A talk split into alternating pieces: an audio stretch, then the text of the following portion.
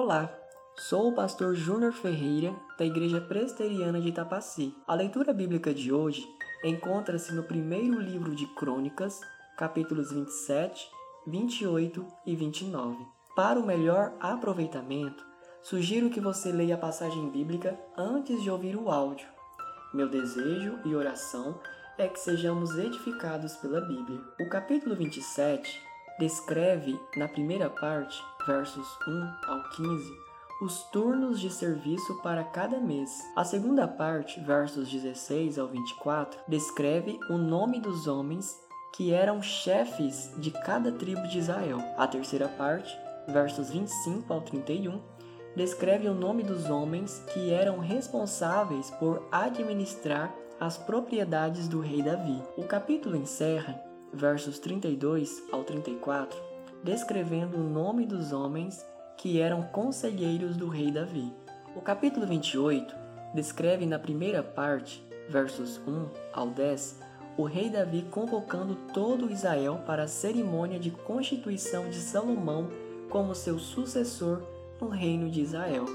O capítulo encerra, versos 11 ao 21, descrevendo o rei Davi entregando a planta do templo que seria construído e dando ao seu filho alguns conselhos no modo como deveria proceder como rei de Israel. O capítulo 29 descreve na primeira parte, versos 1 ao 9, as ofertas do rei Davi e de seus príncipes para a construção do templo. A segunda parte, versos 10 ao 22, descreve o rei Davi orando ao Senhor diante de Israel. A terceira parte, versos 22 ao 25, descreve Salomão sendo proclamado rei de Israel. O capítulo encerra, versos 26 ao 30, descrevendo a morte do rei Davi. A leitura de hoje nos fala sobre a oração. Certo homem chamado John afirmou que devemos compreender a oração como respirar. Assim como o ser humano não pode viver sem respirar, o cristão não pode viver sem oração. O rei Davi é descrito como um homem de oração. Seja por meio de orações curtas ou longas, Davi sempre se coloca diante do Senhor para o suprimento de suas necessidades e para louvar a Deus. Diante disso, a palavra de Deus nos exorta a algumas aplicações.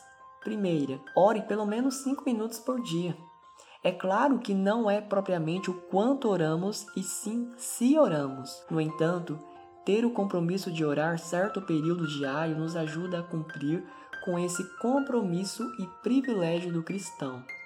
Segunda, ore de forma sincera ao Senhor. Falar com Deus é um momento ímpar na vida do cristão. No entanto, não será por usar palavras difíceis ou se apresentar como alguém que não é que irá fazer a oração ser ouvida ou considerada mais sagrada. Deus é o nosso Pai e nossas orações devem refletir esse relacionamento íntimo, seguro e consolador. Terceira, arrependa e confesse o seu pecado de negligência espiritual em nome de Jesus Cristo. Assim como a oração é um privilégio, é também um mandamento. Portanto, portanto, deixar de orar é pecar contra o Senhor. Somente um cristão verdadeiro compreende a sua necessidade de orar, assim como do ar para viver.